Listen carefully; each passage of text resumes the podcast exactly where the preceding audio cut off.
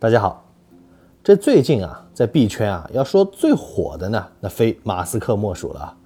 马斯克在币圈的言行真是让人一头雾水，满脸懵逼啊，搞不懂这算啥骚操作啊？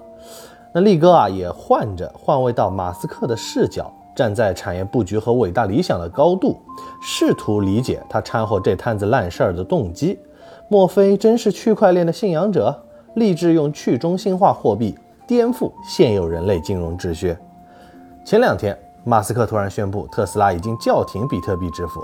要知道啊，特斯拉宣布接受比特币支付，也就是一个月前的事儿啊。受此消息刺激，当时比特币还大涨一波，无数币圈从业者、玩家欣喜若狂，把马斯克视为指路明灯。已经且必将继续颠覆世界的超级大咖都站在我这边，你们这些冥顽不灵的 old man。还有啥理由说我们是骗子？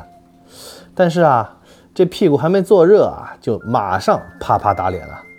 马斯克给出的理由超级扯啊，担心比特币挖矿和交易导致化石燃料，尤其是煤炭耗用飞增，而煤炭啊是所有化石燃料中排放影响最恶劣的。这我差点一口盐汽水噎死啊！小白可能听不懂啊，咱简单的解释一下。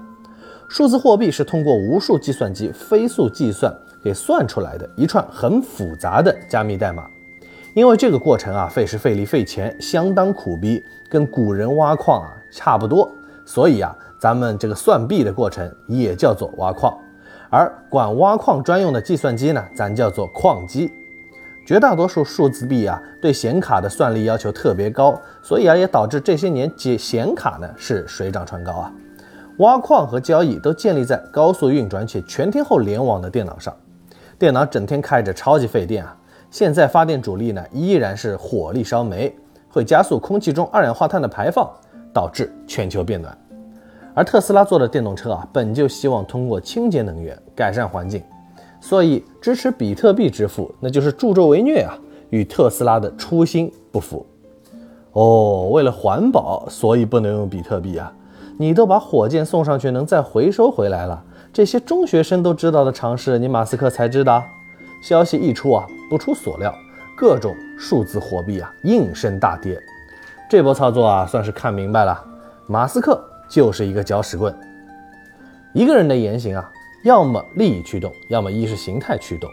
我们打工、理财、买房、追女生、生孩子，或者和父母闹翻也不生孩子，都是利益驱动。这是所有动物的本能，但是有些行为并不出自所有人都理解的自利，而是人类复杂大脑形成的独特回路。比如印度人很多奇葩的行为就是意识形态驱动的，一些宗教信徒和雷锋同志毫不利己专门利人，也是意识形态和三观驱动的。马斯克在数字货币领域呼风唤雨，显然不是求利呀，利用自身影响力幕后坐庄。操纵数字货币价格，高抛低吸赚钱，这才能赚几个钱呢？再说啊，他收割的都是全球广大屁民，到头来啊，把自己口碑做烂了，又有啥好处？要知道啊，马斯克目前呢已经是世界首富了，那不是利益驱动，那只能是意识形态驱动了。前不久，马斯克做客美国电视节目《周六夜现场》，节目中主持人和嘉宾反复问他：“狗狗币到底是啥？”他一直笑得很鬼魅啊，扯了各种专业术语。最后他说啊，狗狗币是货币的未来，是一种势不可挡的金融工具，将接管世界。然后啊，主持人开玩笑似的恍然大悟说：“哦，我听懂了，你是说狗狗币是一场骗局啊？”天晓得，马斯克竟然接过话茬，笑得更鬼魅，说：“嗯，好吧，它确实是一场骗局。”这话音未落啊，狗狗币是应声大跌。联想到之前马斯克在公关和汽车质量投诉上的超级硬气，甚至啊直接告诉大众，现在啊正处于特斯拉大规模产量扩容的磨合期，汽车出故障的概率比较高啊，晚点买质量会更好哦。这种话，但凡脑回路正常一点的车企老板绝逼是不会说的。而马斯克的种种言行啊，让我觉得他是一个非常享受愚弄大众的过程，他的意识形态在驱动他游戏人生。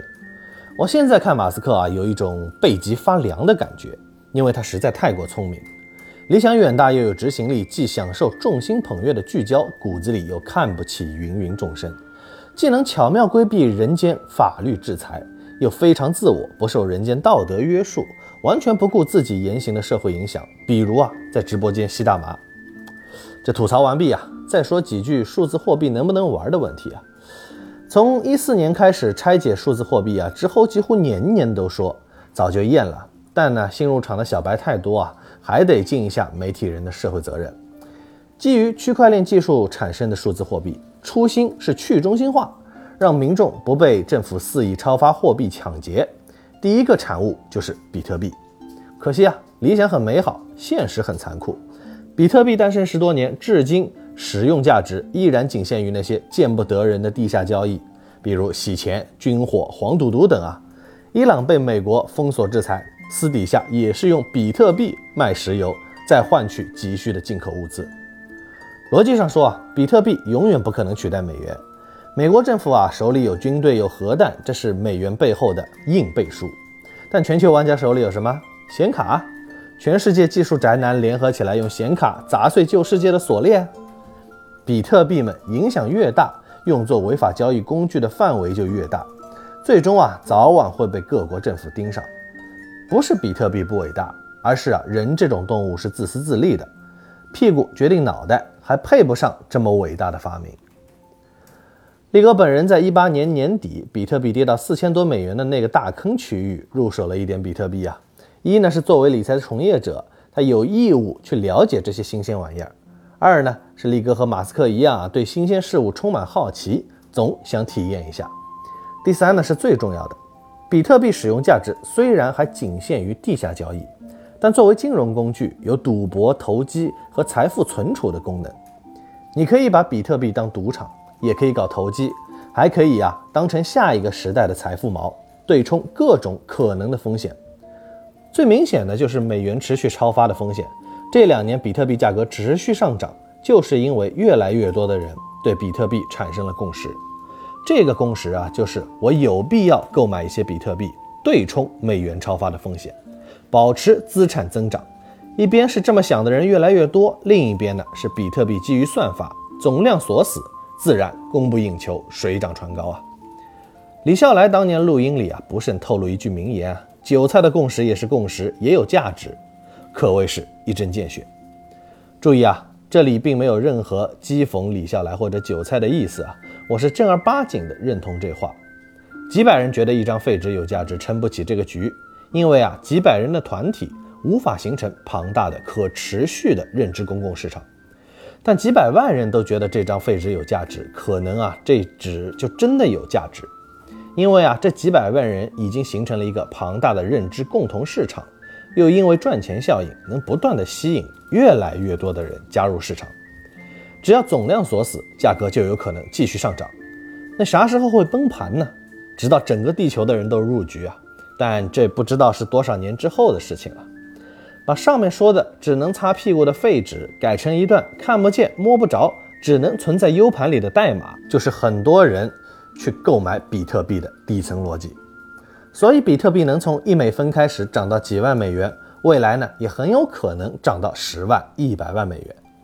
那比特币价格会不会归零呢？理论上当然也有可能，但实际上可能性微乎其微。因为比特币已经形成了无法忽视的巨大共识，就像今天我们使用的文字，你硬要追根溯源，为啥非得这么写，不能那么写呢？老师只能回答：约定俗成。就是啊，最早老祖宗就是这么写的，后面子孙呢也就这么认了。千百年传下来，今天我们没得选，只能继续这么写，因为啊，改变十几亿人的共识成本实在太高了。今天键盘上的字母非得这么无序排列，也是一个原因。一旦你改回正常的 A B C D 的顺序啊，所有人都要抓狂啊！非要说美元背后有美国国力撑腰，比特币背后有什么呢？那就是一小撮人类的共识，而这一共识未来可能成为多数人的共识。即使推论成立，实现这个推论也是非常漫长的过程，中间会出现各种无法预料的幺蛾子。最大的实现困境呢？在于中国政府不认可比特币的货币和金融属性。比特币是你的虚拟财产，你私下交易比特币，政府不禁止；但你要用比特币洗钱或干坏事儿啊，那就得抓你，因为政府觉得比特币不是什么好东西啊。如果你的比特币被偷，政府也不会保护，报警也没用。国内所有你能接触到的数字货币交易平台，国家没发过一张牌照。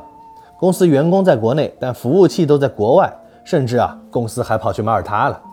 为啥是马耳他呢？这个地中海小国啊，可能是博彩业大国。但你不管你公司搞到哪里啊，只要你人在国内，要割中国韭菜，国家如果想抓，随时可以一锅端。就像当年 P2P 一样，因为缺乏政府监管，这个行业啊，现在完全靠自律，在分分钟几十几百倍的暴富的新兴行业，自律这种东西，你能信啊？所以啊，平台被政府捣毁、被黑客攻击，或者平台自己输了钱耍赖，甚至啊直接倒闭跑路。这种事啊，也不是没发生过。你只要想去交易比特币，无论理论上还是实际上，都可能因为自身水平或者运气之外的原因亏钱，甚至血本无归。所以啊，力哥从来不指导大家玩币啊。至于最近大火的狗狗币和史币，说涨了几百倍啥的啊，就是标准的击鼓传花庞氏骗局了。你说不对啊，力哥，你刚才还说韭菜的共识也有价值。韭菜钟爱狗币、史币，有应该也有价值啊。这就要说到共识的马太效应了。同一品类，人类不可能对层出不穷的新竞品持续产生大范围的共识。即使通讯的共识就是微信、QQ，在线支付的共识呢，就是支付宝和微信支付。连后面的京东、百度、华为钱包都很苦逼啊。老大吃肉，老二喝汤，后面的骨瘦如柴。第一个抢占认知高地的。大概率是永远的王者，在数字货币的品类下啊，祖师爷他就是比特币呀，还能喝口汤的老二，目前看是以太坊，历史还算悠久，算法更先进，但以太坊的总量不再绝对锁死。至于什么狗屎币之类的啊，不知道是第 N 代的徒子徒孙了，不但可以增发，背后啊都有庄家控盘，说白了都是杀猪盘。狗屎币的爸爸、爷爷、太爷爷们，绝大多数今天价值已经归零了。现在这些币还没有崩盘呢，只不过是因为马斯克这一波骚操作带的，带动了太多人关注这个币了。但不管未来哪天崩，其实都不意外。搞明白了本质还想下场玩两手的，送你十六字真言：小赌怡情，愿赌服输，别上杠杆，祝君好运。好了，今天我们就聊到这儿，欢迎关注力哥微信公众号。更多干货分享给你。